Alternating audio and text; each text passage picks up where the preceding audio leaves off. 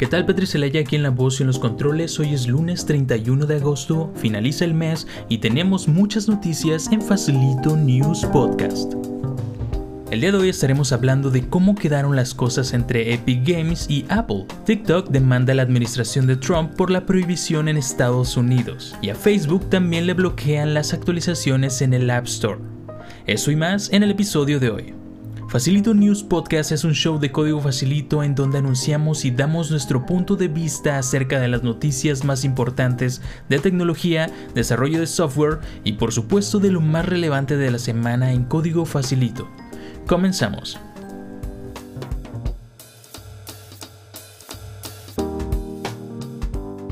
Comencemos con las noticias más importantes de la semana y comenzaremos fuerte ya que Apple canceló oficialmente la cuenta de desarrollador de Epic Games en el App Store ya que se mantuvo en pie con su propuesta acerca de ese 30% de comisión por cada transacción.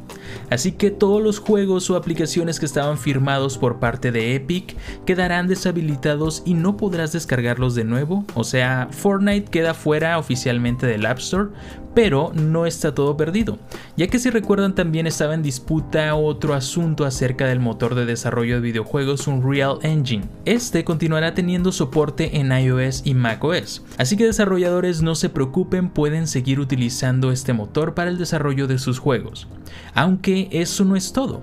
Después de bloquear oficialmente Fortnite del App Store, Apple en la madrugada del viernes 28, App Store en su cuenta de Twitter publicó en esta red social una promoción al juego PUBG Mobile que curiosamente está desarrollado en Unreal Engine y es la competencia directa a Fortnite. Se podría decir que es una cachetada directa al equipo de Epic, Maravillosa jugada. Aunque esta situación se puede tornar un poco fea desde cierto punto, hay que hacerle saber a Apple que se necesitan cambios en el App Store en cuestión de términos y condiciones. No defiendo a Epic, pero aprecio como usuario que se hayan levantado a hacerle frente a Apple y entiendo que muchas empresas busquen un cambio y beneficio real para sus consumidores. Estoy seguro que no será la última vez que veamos a la empresa de la manzana ser demandada por este tipo de situaciones.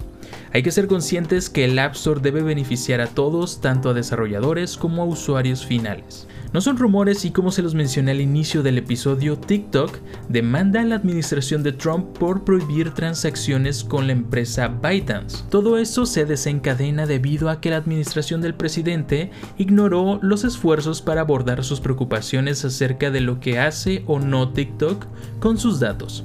Y sí, hasta el momento Trump solamente comentó cómo se iban a hacer las cosas con TikTok en su país, mas sin embargo no le preguntaron a TikTok dónde, cómo y quién tiene acceso a esos datos de los usuarios estadounidenses.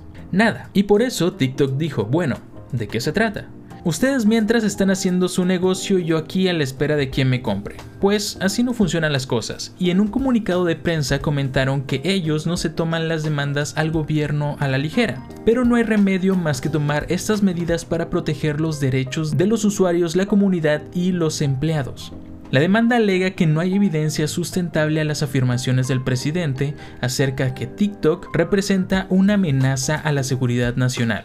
Se puso bastante interesante esta situación, y era de esperarse que la empresa china iba a hacer algo significativo. No se vale que por fines políticos manipules a todos que se prohíba una aplicación sin basarte en información clara y sustentable. Bueno, no sería la primera ni la última vez que un presidente manipula una red social para trabajar a su conveniencia. Y mira, qué curioso que ya vienen las elecciones. Apple impidió a Facebook que informara a los usuarios que se recolecta el 30% de las compras realizadas dentro de la aplicación.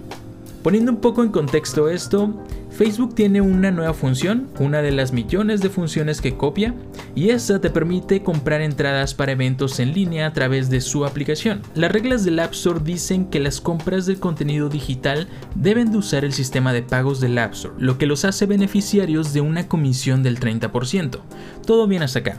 El problema vino cuando Facebook pidió que Apple renunciara a esta tarifa para que los ingresos pudieran ir directamente a los organizadores del evento. Que a mi parecer veo muy buena opción. Pero Apple en esa situación se negó. Bloqueó esas actualizaciones debido a un mensaje que se mostraba en la aplicación al momento de realizar la transacción. Abajo del botón de comprar venía una leyenda que mencionaba que Apple tomaba el 30% de esa compra. Y claramente está prohibido a los desarrolladores mostrar información irrelevante, entre comillas, a los usuarios.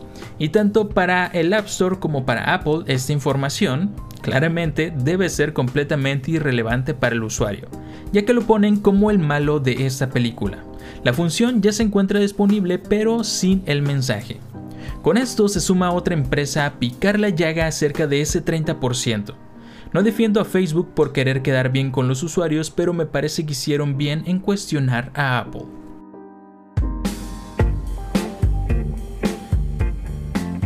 Pasemos ahora a las noticias rápidas de la semana. En pleno inicio de clases el pasado lunes 24 de agosto la aplicación de Zoom colapsó. Firefox 80 ya se encuentra disponible.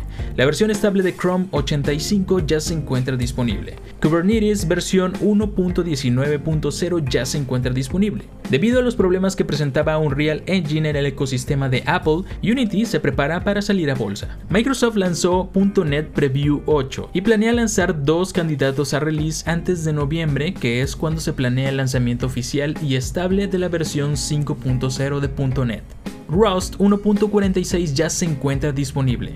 Xiaomi está trabajando en la tercera generación de su tecnología de cámara bajo la pantalla, bastante prometedor y se espera que lleguen estos dispositivos en 2021. Windows Terminal Preview 1.3 ya se encuentra disponible y te comento que con esta terminal puedes seguir el minicurso de comandos básicos de la terminal en código facilito y lo puedes ver completamente gratis. Un pack parte 2 para mañana martes 1 de septiembre, en donde se explorará a profundidad de las características innovadoras del Galaxy Z Fold 2 y en teoría se revelarán los precios y fecha de lanzamiento, así que estaremos atentos al evento. Pasemos ahora a una nueva mini sección en Facilito News donde hablaremos acerca de videojuegos. Sí, porque todos llevamos un gamer dentro. Fall Guys, el juego del momento, se convirtió en el título más descargado en la historia de PlayStation Plus. Bueno, si tienes una suscripción a este servicio, el juego te viene completamente gratis. Pero eso no es todo. Esta semana se llevó a cabo la Gamescom, en donde dieron a conocer un adelanto de lo que será la nueva temporada del juego. Nuevos mapas o minijuegos, trajes, gestos desbloqueables y un pase de batalla. Esta temporada estará ambientada en la Edad Media, así que tendremos trajes inspirados en esta época. La primera temporada terminará a finales de septiembre, así que estaremos atentos a octubre para la próxima gran Age of Empires 3 Definitive Edition llegará el 15 de octubre a Steam y Windows 10. El precio rondará en los 15 dólares y podrás jugarlo en 4K. Netflix confirmó que está preparando una nueva serie live action de Resident Evil, ya que solo revelaron que la temporada constará en 8 episodios de una hora. Y en la sinopsis revelada comentan que se centrará en las hijas de Wesker luchando para sobrevivir en el nuevo mundo mientras los secretos de su pasado las acechan. Epic ahora permite hacer compras a través de Oxo y ya tienen disponibles los precios de sus juegos en pesos mexicanos. Según reportes, es posible que Nintendo lance para el 2021 una actualización de la consola Switch. Es un paso que debe de dar la empresa para mantenerse en competencia con la nueva generación de consolas que se lanzarán a finales de este año. Sí o sí deben de incluir más almacenamiento, un mínimo de 128 GB una mejor tarjeta gráfica y soporte mínimo en Full HD para modo portátil y si es mucho pedir en 4K para modo sobremesa. Aunque estos datos mencionados son especulaciones, pero hay que mantenerlas en cuenta. Ahora pasemos a lo más relevante de la semana en código facilito. Ya tenemos disponible el nuevo episodio de Central Podcast, tips para entrevistas de trabajo en donde Natsumi, Rafa y Uriel nos comparten algunos consejos de cómo estructurar tu currículum u hoja de vida y también nos hablan acerca de su experiencia en entrevistas de trabajo. Es lunes de estreno y presentamos un nuevo curso en la plataforma, el curso de base de datos con Python. Más de 50 temas y más de 5 horas de contenido te esperan. El curso es impartido por Eduardo Ismael, nuestro tutor especializado en Python, y lo felicitamos por llegar a su curso número 50 en la plataforma. Si les gusta el desarrollo en Python y aún no lo siguen, creo que este es muy buen momento para hacerlo y de paso felicitarlo. Lo encuentran en Twitter como arroba eduardo-gpg. Estén atentos a este jueves a Central Live en punto de las 9 de la noche horario de la Ciudad de México. Recuerden que todos los links de las noticias que se mencionaron el día de hoy estarán disponibles en un hilo en Twitter y nos pueden seguir en arroba fnewspodcast. Y estas fueron las noticias más importantes de la semana. Soy Petri Celaya y los espero el próximo lunes en punto de las 12 del día en Facilito News Podcast.